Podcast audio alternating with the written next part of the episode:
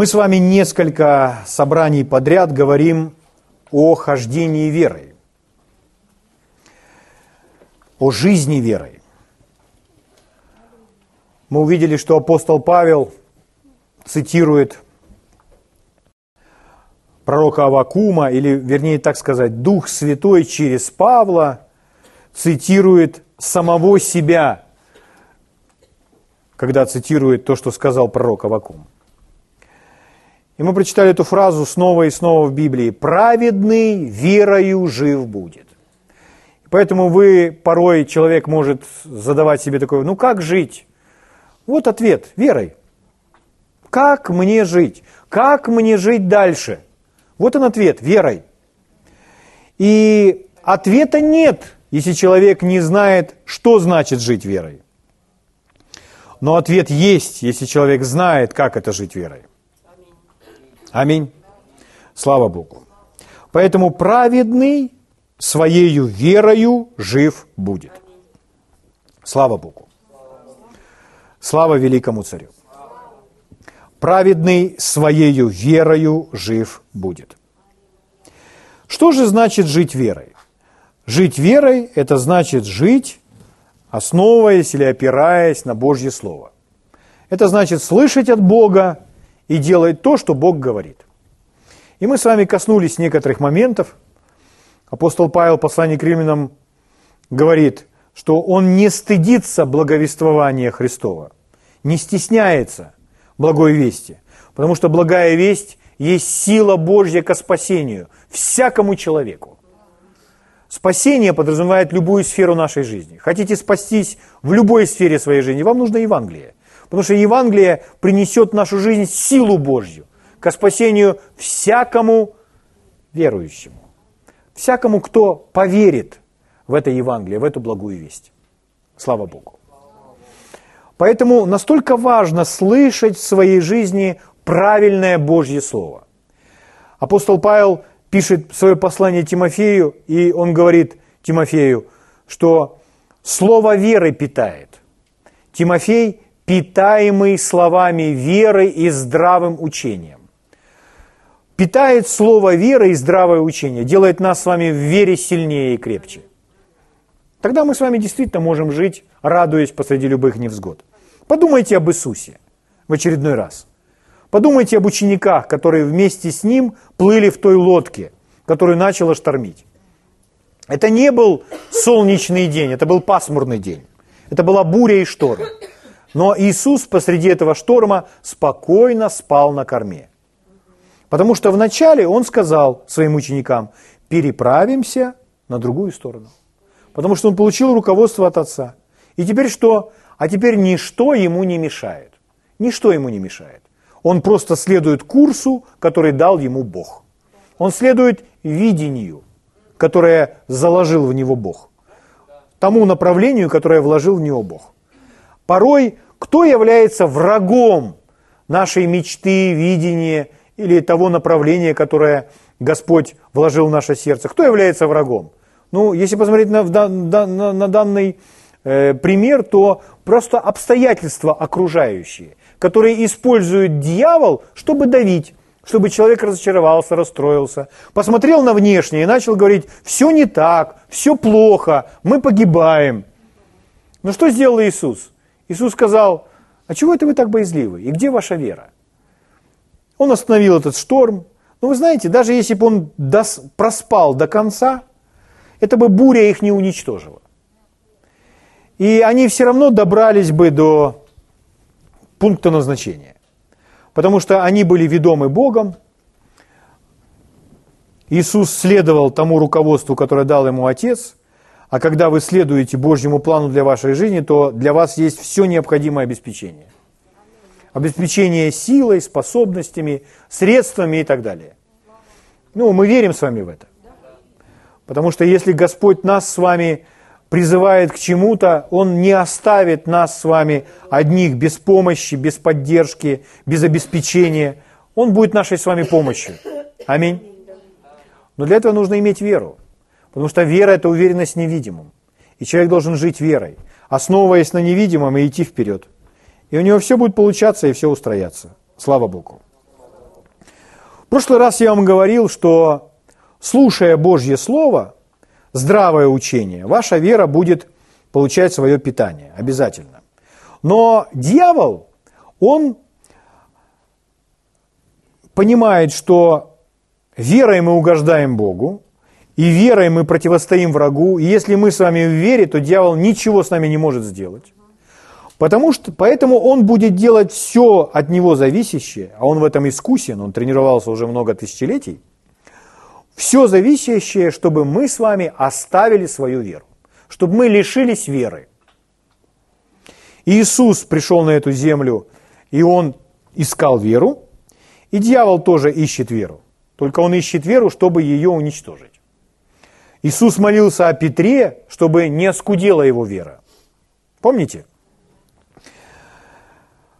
Потому что без веры Богу угодить невозможно. Итак, дьявол, он ищет любых возможностей, любой способ, чтобы, оказывая на нас с вами давление, чтобы мы с вами оставили свою веру. Если мы свою веру не оставим, то дьявол проиграл. Он с нами не может сделать ничего. Он полностью беспомощен и бессилен. Если мы с вами оставили свою веру, то все, мы проиграли. И нас будет бросать во все стороны.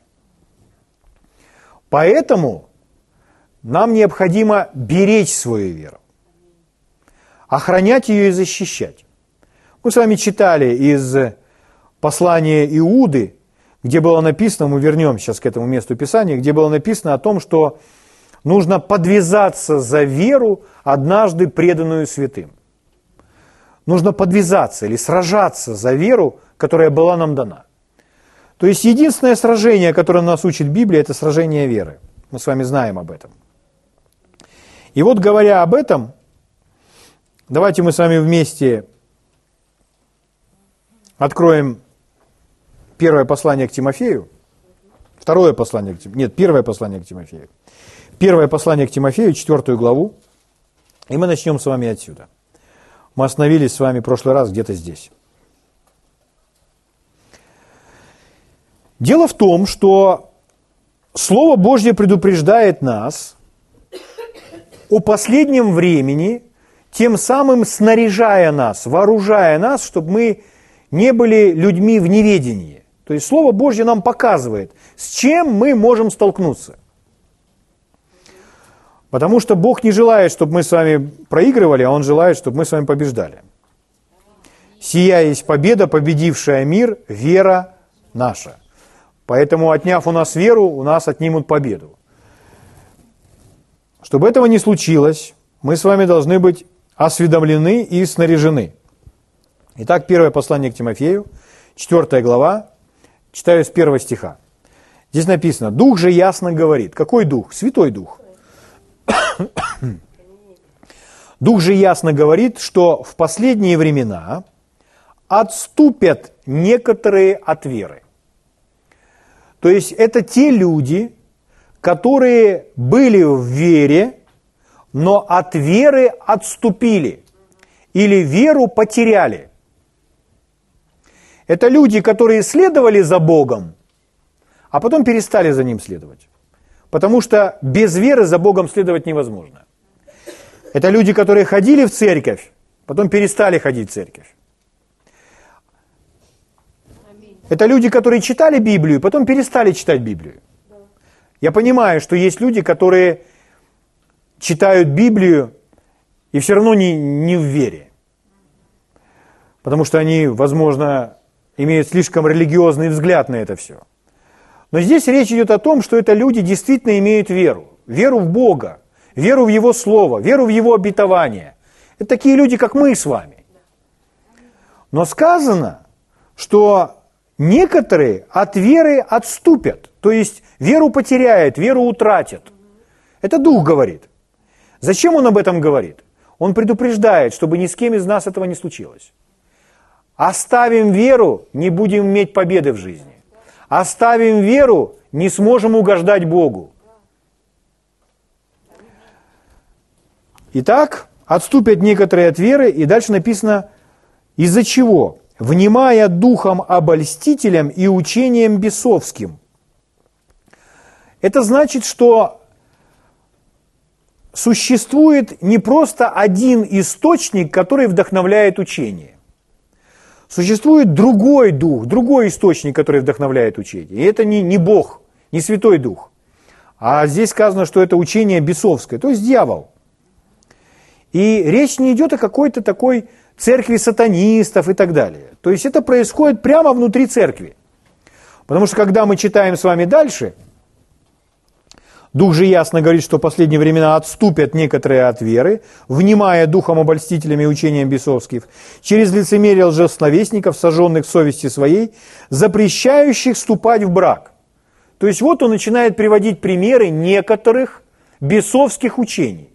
То есть запрещать вступать в брак, согласно посланию Павла, это бесовское учение, это от дьявола. Дальше и употреблять в пищу то, что Бог сотворил. Это тоже бесовское учение. Дабы верные, познавшие истину, вкушали с благодарением. Ибо всякое творение Божье хорошо, и ничто не предосудительно, если принимается с благодарением. Потому что освящается Словом Божьим и молитвою, внушая сие братьям, будешь добрый служитель Иисуса Христа. Это противоположность тому, о чем он говорит в первом стихе. Внушая сие братьям, будешь добрый служитель Иисуса Христа. Что внушаю? Все творение Божье хорошо. Благодарите Бога за это творение и ешьте. Угу. А человек говорит, нет, этого есть нельзя. Откуда это все? Откуда это все приходит? А он говорит, бесовское. А почему так? Давайте мы разберемся. Как обнаруживать эти все неправильные доктрины и как узнать, сегодня я в заблуждении или не в заблуждении? Вот мне как узнать про себя? Как каждому из нас узнать про себя? Я в заблуждении или я не в заблуждении? Можно узнать легко в два счета, в заблуждении вы или нет. И ответы есть в Библии. Если бы вам, вас попросили, ну скажи, как ты думаешь, человек в заблуждении, это как определить? Какие характеристики или при, признаки того, что человек в заблуждении? Возможно, мы бы предложили какой-то свой список. Но нам не нужен свой список. Нам нужно то, о чем говорит Библия. И что очень интересно, что Библия делает определенные ударения на том, какой человек оказался в заблуждении из-за слышания неправильных доктрин или воспринимая не от того духа, из-за того, что он слушает духа обольстителя. Еще раз. Мы не говорим про каких-то людей, которые где-то вне церкви или где-то они входят в какую-то неправильную церковь и так далее. Это может быть везде и всюду. Это может быть прямо в церкви Христа – Речь идет о том, чтобы мы с вами осознавали, я не в заблуждении. Я сейчас не в заблуждении. Как это узнать? В Библии есть признаки, в Библии есть черты того, что человек впал в заблуждение. И речь не идет о том, что он ходит везде, распространяет какое-то неправильное учение. Нет. Порой человек даже этого не делает. Но я вам хочу показать это из Библии. Потому что это сделает вас свободными. Угу. Слава Богу. Давайте пойдем с вами вместе в послание к Иуды, и вы увидите, как послание Иуды перекликается с тем, что мы только что прочитали здесь, говорит Павел Тимофею. Он говорит, что в последние дни Дух говорит, что люди отступят от веры, внимая этим всем неправильным учениям. Смотрите, о чем говорит Иуда, и он целое послание посвятил именно этому вопросу.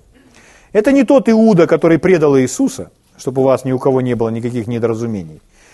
Это другой Иуда, это Иуда, один из апостолов, и это не просто говорит Иуда, это говорит Святой Дух через Иуду. Поэтому смотрите, о чем он говорит. Иуда, там одна глава, читаю вам с третьего стиха. Возлюбленные, имея все усердие писать вам об общем спасении, я почел за нужное написать вам увещание подвязаться за веру, однажды преданную святым. Итак, там апостол Павел сказал, что некоторые отступят от веры. А здесь Иуда говорит, я почел за важное написать вам, чтобы вы подвязались за веру, однажды преданную святым. Я вам прочитаю э, этот же стих, только из других переводов. Один перевод звучит так. «Дорогие друзья, я оставил все, чтобы написать вам о жизни спасения, которую мы имеем с вами. Я должен написать, настаивая, умоляя, чтобы вы сражались со всем усердием за веру, веренную вам, как дар, чтобы охранять и беречь. Вы спросите, с кем сражаться? Ну, прежде всего, сражайтесь с этим в своих мыслях, со всеми симптомами, со всеми неправильными веяниями, ветроучениями. То есть ограждайте себя от этого чтобы сохранить свою веру. Еще один перевод звучит так. Я говорю это, потому что некоторые безбожные учителя проникли среди вас и говорят, что после того, как мы стали христианами, мы можем вести себя так, как нам нравится, и не опасаясь Божьего наказания. Следующий стих в другом переводе. В нашем переводе это звучит так, в синодальном переводе прочитаю вам. Ибо вкрались некоторые люди, издревле предназначенные к всему осуждению, нечестивые, обращающие благодать Бога нашего в повод к распутству и отвергающие, е, отвергающиеся единого владыки Бога и Господа нашего Иисуса Христа. Угу. Итак, о чем он говорит? Когда он говорит об этих людях, которые вкрались, и они находятся среди нас, может быть, они сами того не ведают. То есть они не понимают этого. Но они, они в, в кругу верующих людей. Возможно, кто-то стоит за кафедрой. Кто-то не за кафедрой, а где-то просто говорит. Но люди приносят свое понимание, как им кажется, того, что значит есть вера в Бога. И смотрите, поймите, много разных заблуждений. То есть, если начать перечислять все, там, чего делать нельзя, что неправильно, что правильно, то можно запутаться. Но он здесь, в этом коротеньком послании, он все обобщает. И он сразу показывает самые главные признаки. И вот эти самые главные признаки, если вы смогли их уже заметить. Вот они как звучат. Ибо вкрались некоторые люди, издревле предназначенные к всему осуждению, нечестивые, обращающие благодать Господа нашего к поводу к распутству. То есть они говорят о том, что Бог благой, добрый, о том, что мы благодатью спасены, и это все правильно, но так и есть. Но дальше смотрите, в чем их заблуждение. Отвергающиеся единого владыки Бога и Господа нашего Иисуса Христа – отвергающиеся единого владыки и Бога, и Господа нашего Иисуса Христа. Владыки. Что делает владыка? Владыка, он владычествует. То есть речь идет о том, что это Господь. Аминь. Сейчас я вам другой перевод.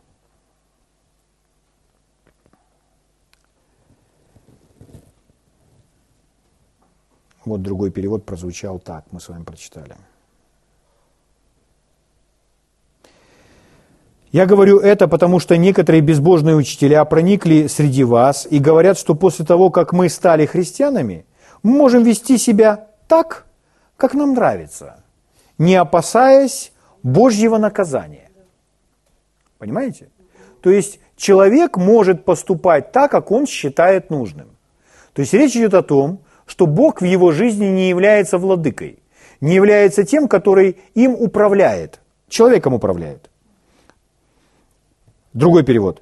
Некоторые безбожные люди проникают среди вас и говорят, Бог относится к нам гораздо лучше, чем мы заслуживаем. Поэтому все нормально, когда мы ведем себя аморально. Дальше. И вот, они даже отрицают, что мы должны повиноваться Иисусу Христу, как нашему единому Господину и Господу. О чем идет речь? Эти люди не отрицают, что Иисус является нашим Спасителем. Эти люди не отрицают, что Иисус пролил свою кровь за нас. Но называть Иисуса Спасителем и называть Его Господом – это две разные вещи. Спаситель – это тот, который спасает. А Господь – это тот, который господствует в нашей жизни. Это Господин. Господин, Он указывает нам, как жить. Поэтому, когда человек живет с Богом таким образом, что он, говорит, что он не принимает решений в своей жизни, прежде всего, не приходи, если он не пришел к Богу и не просит Бога о водительстве и руководстве, то значит человек сам принимает решение в своей жизни. Значит, Бог не является его Господом. Он не позволяет Богу быть своим господином. Господь, могу я сделать это или могу я сделать то?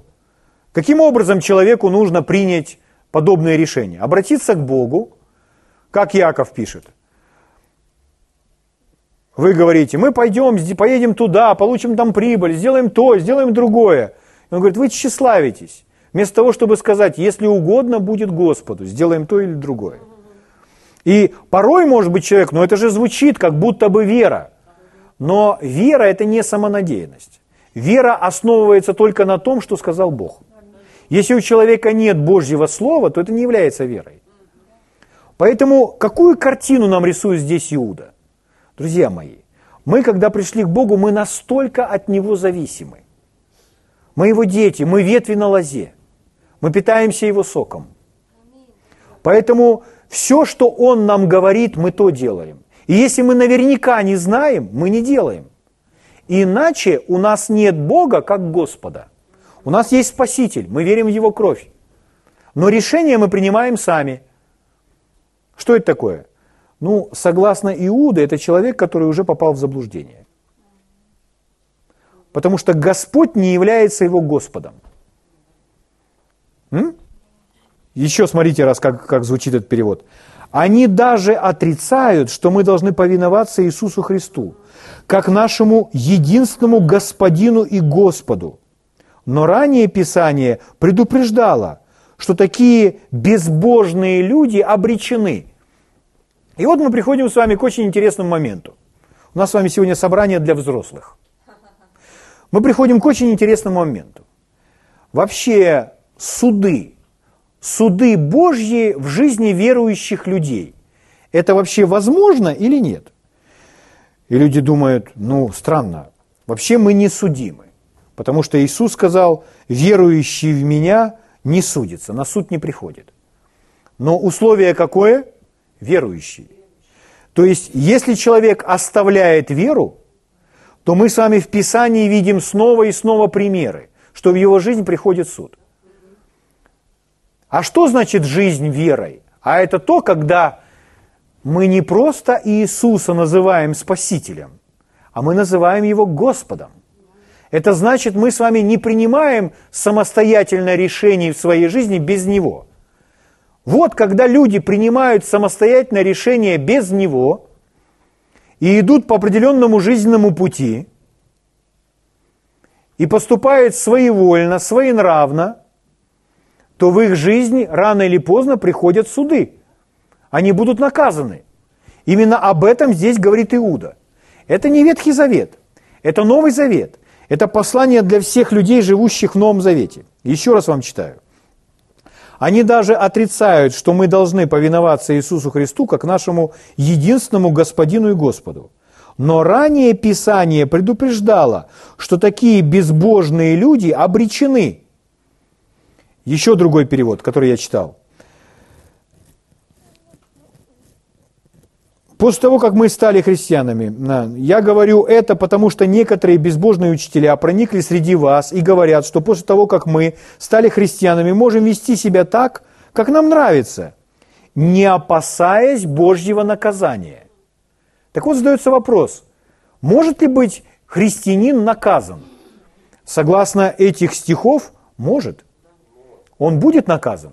Почему? Потому что оставляет веру. А что значит жизнь верой? А жизнь верой – это когда Иисус, Он есть наш Спаситель, и Он есть наш Господь. Что делает Спаситель? Он нас спасает. Что делает Господь? Он руководит нашей жизнью. Вот почему Библия говорит, все ведомые Духом Божьим суть сыны Божьи. Вот почему он говорил, только я знаю намерения, какие имею о вас. Вас зовите ко мне и пойдете. Помолитесь мне, и я услышу вас. Взыщите меня и найдете, если взыщите меня всем сердцем вашим. То есть он имеет план для нашей жизни. Хороший ли этот план? Это прекрасный план. Это не, это не какой-то такой простой план, э, что просто там, там так все просто, вот про, просто идешь по этой тропинке и все. Нет, это богатый, сложнейший план, включающий в себя множество различных встреч, множество э, различных приобретений по жизни, которые мы приобретем. Потому что Бог распределил и поставил различные указательные знаки для нас с вами, чтобы мы там снарядились этим, там получили это откровение, там получили взаимоотношения с этими людьми, которые на нас повлияют. Там мы повернули, и там произошла та встреча. И в результате за всю нашу жизнь у нас не просто 10 встреч, у нас тысячи встреч, запланированные Богом. То есть это, такой, это такая объемная картина через всю нашу жизнь. И нам не нужно ее показывать всю сразу. Мы просто не вынесем. Но нам нужно быть каждый день ведомым Богом. Это значит каждый день доверять Богу и говорить, Господь, как бы ты хотел, веди, направляй меня. Покажи, что в моей жизни от тебя, за что я должен держаться. Покажи, что в моей жизни не от тебя, от чего я должен отказаться. Господь, покажи мне, к чему я должен стремиться. Открой мои духовные глаза, чтобы я увидел Твой план, чтобы я шел по Твоей дороге. Господь, сохрани и избавь меня от людей лукавых, корыстных, с нечистыми мотивами. Избавь меня от людей, которые, которых не Ты привел в мою жизнь, в которых нет веры, которые посланы врагом, чтобы разрушить мою жизнь. Господь, я доверяю Тебе об этих божественных встречах в моей жизни, которые Ты запланировал в моей жизни – но Он наш Господь. И мы повинуемся Ему. И мы не принимаем решений без Него. Он Господин. Аминь. Мы повинуемся Ему, как Его рабы. Мы делаем себя Его рабами. Хотя мы и дети. Но мы знаем, что Он добрый, Он любит нас. И когда мы Ему повинуемся, это приносит удовлетворение в нашем сердце. Мы от этого становимся счастливыми. То есть это не, такая, не такое, что Бог с розгой только и заставляет нас. Нет, картина не такая. Может, человек читает послание Иуды и подумает, о, как все страшно, о, как все жутко. Это не такая картина. Он говорит о том, что люди пришли, и они делают ударение на том, все, вы спасены. Бог любит вас. Можете жить так, как вы. Голова на плечах есть? Давай. Нет, это не жизнь для нас. Библия говорит, кто полагается на разум свой, тот не будет иметь успеха. И нам сказано не полагаться на свой разум, а полагаться на кого? На Бога. Аминь. Это важно. Это важно. Вы еще со мной? Итак, повиноваться Богу. Когда мы читаем все это послание Иуды, он начинает примеры. Позвольте я вам еще раз скажу. Это Новый Завет. Но он приводит нам вот эти вот все картины, примеры все эти. Три примера приводит, смотрите. Пятый стих. «Я хочу напомнить вам, уже знающим это, что Господь, избавив народ из земли египетской, потом неверовавших погубил». Зачем он нам это говорит в Новом Завете? Потому что человек не должен потерять своей веры. Человек не должен оставить своей веры. Тот, кто оставляет свою веру, в ту в жизнь этого человека придут суды. Он будет наказан. Не будет судим только верующий. А верить Богу, это значит считать Бога своим господином. Это когда Господь говорит прости, значит нужно прощать. Аминь. Когда Господь говорит люби, нужно любить. Когда Господь говорит говори мое слово, Значит, нужно говорить Его Слово. Слава Богу. Дальше он говорит, Шестой стих. «И ангелов, не сохранивших своего достоинства, но оставивших свое жилище, соблюдает вечных узов под мраком на суд великого дня». Почему он говорит нам об ангелов? Он приводит нам в пример. Дальше. «Как Содом и Гамора, и окрестные города, подобно им блудодействовавшие и ходившие за иной плотью, подвергшись казни огня вечного, поставлены в пример. Так точно будет и с сими мечтателями, которые оскверняют плоть, отвергают начальство и злословят высокие власти. То есть он говорит, точно так же будет и с этими. С кем с этими? Те, которые отступили от веры. Те, которые уже не в вере. Те, которые в заблуждении. И смотрите, как он их характеризует. Итак, отвергают начальство и засловят высокие власти. Сразу девятый стих. Сразу пример. Михаил, архангел, когда говорил с дьяволом, споря о Моисеевом теле, не смел произнести укоризненного суда, но сказал, да запретит тебе Господь. Он приводит, пример приводит нам Михаила, архангела, который говорит с дьяволом. И когда Михаил говорил с дьяволом, он не произносит укоризненного суда. То есть Михаил, он прекрасно знал, кто такой дьявол, в каком он состоянии, что он падшее существо, что дьявол не прав, что дьявол говорит ложь, что он лжец. Он все это знает. Но что он делает? Он не произносит укоризненного суда. То есть его слова не выходили дальше, чем произнесение «да Бог тебе запретит». То есть ты не прав, Бог тебе запретит. Но он не обзывает его, изощряясь всячески, «Ах ты ж такой там, да что ты...» Выходя за пределы уважительного духа. Что это значит? Дело в том, что в Боге, в Святом Духе нет неуважительного отношения неуважительного отношения нет ни к кому, даже к дьяволу. Потому что это Бог. В нем этого нет. Поэтому те ангелы, которые там находятся, они в той атмосфере пребывают, они там с Богом. И вот они полные этой атмосферы, приходит Михаил и начинает разговаривать с дьяволом. И он не будет, ой, что ты тут, ой, сморчок. Нет, нет, нет. Когда мы читаем, то здесь написано, что что они делают? Они злословят высокие, высокие власти, не признают начальство. Что это такое? Это неуважительное отношение. То есть, например, мы можем с вами смотреть на правительство. И мы знаем, что правительство не ведет себя так, как должно себя вести благочестивое правительство. Мы об этом знаем. Можем ли мы об этом говорить? Конечно. Можно сказать, нет, это не наше правительство ведет себя неправильно, надо его переизбирать. Это истина. Ну, к примеру, я имею в виду. Но мы не выходим за пределы неуважительного отношения. Мы не начинаем кривляться с нашего правительства. Рассказывать за него анекдоты – Почему? Бог так не делает. Есть милиция, которая также слуги закона. Или новая полиция. Ну, с новой полицией там у нее другая репутация, а у милиции в нашей стране своя репутация. И можно их называть разными всякими словами. Что это такое? Это неуважительное отношение. Бог не станет милицию называть ментами. Они неправы, они могут быть коррумпированы, они могут быть нечестными. Это правда, это истина. Значит, их нужно увольнять, менять, реформировать. Это правда. Но нельзя выходить за пределы уважительного отношения.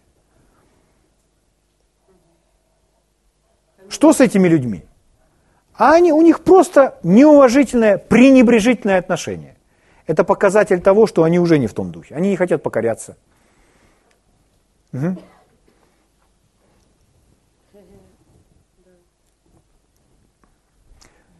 Если человек, к примеру, ну, там написано что, э, о благодати, которую извращают.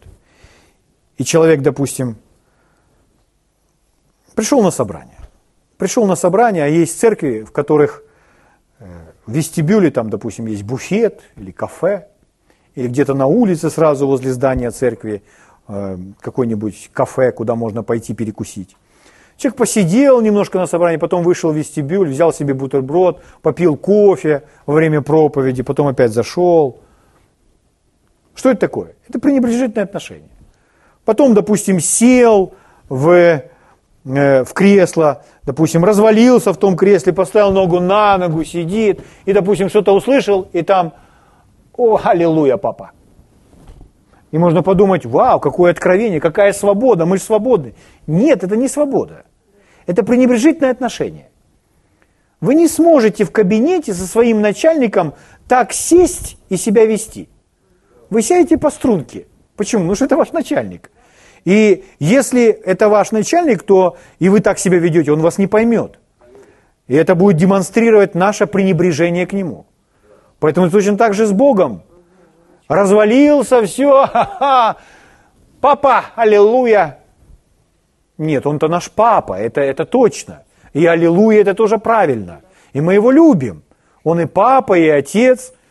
Он есть наше все. Он Бог. Аминь. Позвольте ему оставаться Богом в нашей жизни. Поэтому в Боге не существует неуважительного отношения. Теперь смотрите, друзья мои. Я вам возьму просто выборочно, чтобы немножко сэкономить время – вот я вам выборочно показываю эти вот стихи, которые об этом показывают. Нам с вами. Стих 8 написано «Отвергают начальство», то есть власть, любую власть, хоть родителей. Стих 18. В последнее время появятся ругатели, поступающие по своим нечестивым похотям. Угу. Итак, что это такое? Ругатели у нас написано в синдальном переводе. Ругаются. Что это такое? Итак, первая черта или первый показатель, что человек находится в заблуждении. Это недостаток уважения. Если вы обнаруживаете, что у вас появляется недостаток уважения, знаете, вы впадаете в заблуждение. В чем-то. Потому что в Боге неуважения не существует. Он даже к дьяволу относится так, что он не опускается на уровень обзывалок и разных красочных слов. Угу. Поэтому такой человек не будет о правительстве рассказывать анекдоты, э, насмехаясь над ошибками правительства. Нет, никто не отрицает, что правительство делает ошибки. Но это не должно выходить за пределы уважения. Угу. То есть нужно вести себя как Михаил, архангел с дьяволом. Итак, первое, это первая, первая черта, это недостаток уважения. О чем мы с вами говорим? Мы смотрим на эти черты, которые обнаруживают, что человек впадает потихонечку в заблуждение. Это не значит, что вы полностью в заблуждении ничего не знаете. Нет. Но если вы осознаете, что то, что вы слушаете, то, о чем вы думаете, то, в чем вы находитесь, воспитывает вас неуважительное отношение к кому бы то ни было, знаете, вы двигаетесь в неправильном направлении. Угу. Это то, что случилось с ними. Это, это всюду, это природа дьявола, неуважительное отношение, пренебрежение, всюду. То есть из-за того, что допустим, все общество в школах не совсем правильно воспитывало детей. Вот что Библия говорит о браке? Брак, ну, имеется в виду брачные узы мужа и жены. То есть это союз Божий. Это двое людей, которые соединены с Богом, которые создают семью. Это пример для нас с вами взаимоотношений Христа и Церкви. Так ведь? То есть это вообще святое. То, что Бог сочетал, Библия говорит, то человек да не разлучает. Но в мире к браку сейчас совсем другое отношение. Сейчас люди могут жить, не относясь к браку так, что его нужно зарегистрировать, что мы живем вместе, если мы зарегистрируем, нам потом сложнее расставаться будет.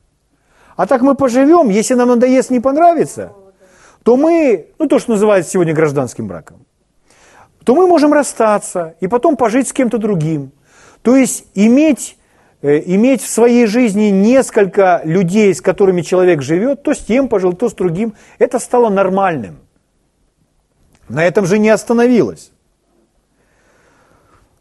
Есть люди, которые продвигают то, что однополые браки должны быть признанные в обществе. Что это такое? Это все пренебрежение Божьими, Божьей истиной, Божьими институтами брака. То есть по Божьей это не так. Это не так все должно быть. Но нужно все Божье растоптать, чтобы этого всего не было. Вот это природа сатаны. Это пренебрежение везде и всюду. Как молодые люди относятся к старшим. Относятся ли они почтительно? Здравствуйте. То есть, если вдруг они сказали какое-то грубое слово, увидели, что человек постарше, услышал, они О, закрыли свой рот. Нет, люди потихонечку деградируют. Что это такое? Это природа сатаны. Если в человеке в какой-то степени это проявляется, этот недостаток уважения, это говорит о том, что человек в заблуждении. Потому что Божий Дух, Святой Дух будет воспитывать вас, когда вы духовно растете, будет воспитывать вас уважительное отношение. Даже к милиционеру, который намекает вам на взятку. Вы не дадите взятку. Но вы, расставшись с ним, будете ехать по дороге, и вы не потеряете своего уважительного отношения к нему. Что это такое? Вот это зрелость. Вот в чем нам с вами нужно расти. Слава Богу.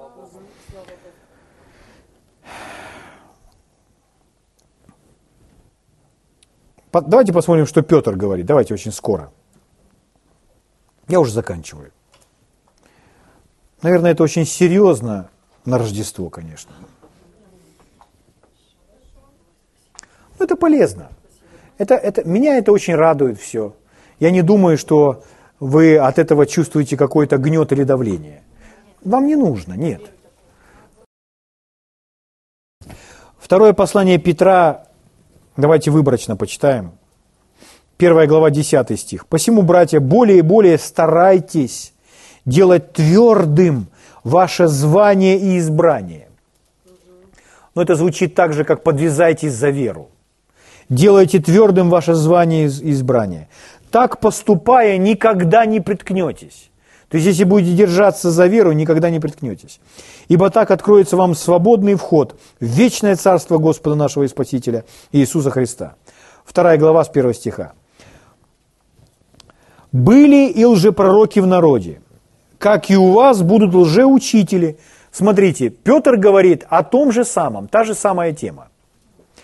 Как и у вас будут лжеучители, которые ведут пагубные ереси и, отвергаясь искупившего их Господа, навлекут сами на себя скорую погибель. Отвергаясь искупившего их Господа. Опять идет речь о Боге как о Господе. Угу. Спаситель и Господь. Еще раз вам напомню, Спаситель спасает, Господь это тот, который говорит, что делать. И мы с вами Ему повинуемся. Угу. И многие последуют их разврату. Смотрите, что говорит Библия. Многие последуют их разврату. То есть люди будут просто этим заражены. Прямо в церквях будут заражены. позволять себе говорить разные вещи. Нет, это не значит, что люди вообще ничего в церкви не знают. Они знают, и чего-то они придерживаются.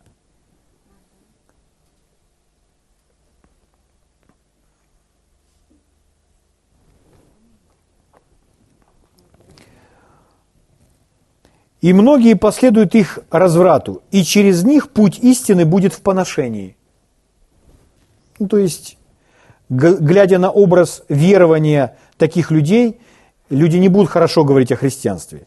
И из любостяжания будут уловлять вас листивыми словами «суд им давно готов, погибель их не дремлет». О чем идет речь? Опять, если человек оставляет веру, приходит суд. А вера – это следование за нашим Господом, как Господом, как Господином. Угу. И здесь написано, что их мотивация – деньги. Дальше. Ибо если Бог ангелов, согрешивших, не пощадил, опять он в пример приводит ангелов, но связав узами адского мрака, предал блюсти на суд для наказания. И если не пощадил первого мира, но в восьми душах сохранил семейство Ноя, праведника, проповедника правды, когда навел потоп на весь мир – Итак, вопрос, судит ли Бог? Ну, согласно этих стихов, да. Но верующий э, в Иисуса Христа на суд не приходит. Да, но условие верующий. А верующий – тот, который живет верой. А жить верой – это значит следовать за Богом, за Господом. Аминь. И если города Содомские и Гоморские, осудив на истребление, превратил в пепел – наказав, показав пример будущим нечестивцам. То есть опять снова и снова об этом, об этих городах и так далее. А праведного Лота, э, обращающимся в этом, с этими людьми, избавил, слава Богу. То, конечно, знает Господь, как избавлять благочестивых от искушения, а беззаконников соблюдать ко дню суда для наказания. Итак, э, грубая ошибка думать, что за беззаконие наказания не будет – Угу. Потому что это написано нам с вами. Десятый стих. «А наипаче тех, которые идут вслед скверных похотей плоти». Смотрите, опять та же самая тема. «Презирают начальство». Вот видите, в чем проблема. «Презирают начальство». Дальше. «Дерзки». Здесь не сказано, что эти люди там убийцы или еще что-то такое. Или прелюбодеи. А смотрите, какие именно в первую очередь он перечисляет качества. То же самое, что и там было. Презирают начальство, дерзкие, своевольны. То есть у них не Иисус Господь, они сами себе Господь. Они сами определяют, как они будут жить. Что, разве таких людей в церквях нет? Есть. И не страшаться злословить высших. Видите, опять та же самая тема. Угу. Итак, главная характеристика – это пренебрежительное отношение. Угу. Вы еще можете меня послушать? Тогда как ангелы, превосходя их крепостью и силою, не произносят на них пред Господом укоризненного суда. Опять он пример приводит ангелов. Почему? Ну, ангелы в той атмосфере. Они в атмосфере Бога, там, где все пропитано уважительным отношением. Угу. Слава Богу. Оставив прямой путь, они заблудились. Какой это прямой путь? Это путь веры, за который нужно подвязаться. Они заблудились, идя по следам Валаама, сына Вассорова, который возлюбил мзду неправедную, но быв вовлечен в своем беззаконии. Если вы знаете историю этого человека, то этот человек просто не слушался Бога и поступал по-своему. А он был человеком Божьим и Слово Божье изрекал. Он Богу служил. А в том случае, когда ослица к нему проговорила, он просто поступал по-своему, так как он хотел. Вы понимаете? И вот он дальше говорит. 17. Это безводные источники, облака и мглы, гонимые бурей. Им приготовлен мрак вечной тьмы, ибо произнося надутое пустословие, они уловляют в плотские похоти и разврат тех, которые едва отстали от находящихся в заблуждении. Угу. Итак, вот читая все это, мы понимаем, что вот это все своеволие, как это можно все обобщить? Второй, второй, второй признак того, что человек находится в заблуждении, что человек не живет верой, не в истине. Это недостаток самоконтроля, самодисциплины или, или воздержания. Это когда человек не контролирует свою жизнь. В том смысле, что он не воздерживается. Когда он не воздерживается от неправильных вещей. Угу. То есть, если вы прочитаете это еще раз, то вы обнаружите, что, ну, одним словом это можно так озаглавить. То есть, такой человек просто делает то, что хочет, но его плоть хочет – у него нет никакого ограничения, у него нет осуждения, ему все можно, он ведет такой необузданный образ жизни. Но духовный человек, он будет самовоздержан, он будет самодисциплинирован. Понимаете? Итак, вот эти две главные черты, две характеристики, если очень быстро – Хотите узнать, туда вы идете или не туда? Вот, друзья мои, согласно вот этих отрывках, которые мы прочитали, Павел, Иуда и Петр. Если вы хотите, вы дома еще раз это прочитайте и увидите это. Для того, чтобы все просто обобщить. Если нет уважения и нет самоконтроля, то это заблуждение. То есть здравое учение приведет обязательно к уважению и к самоконтролю.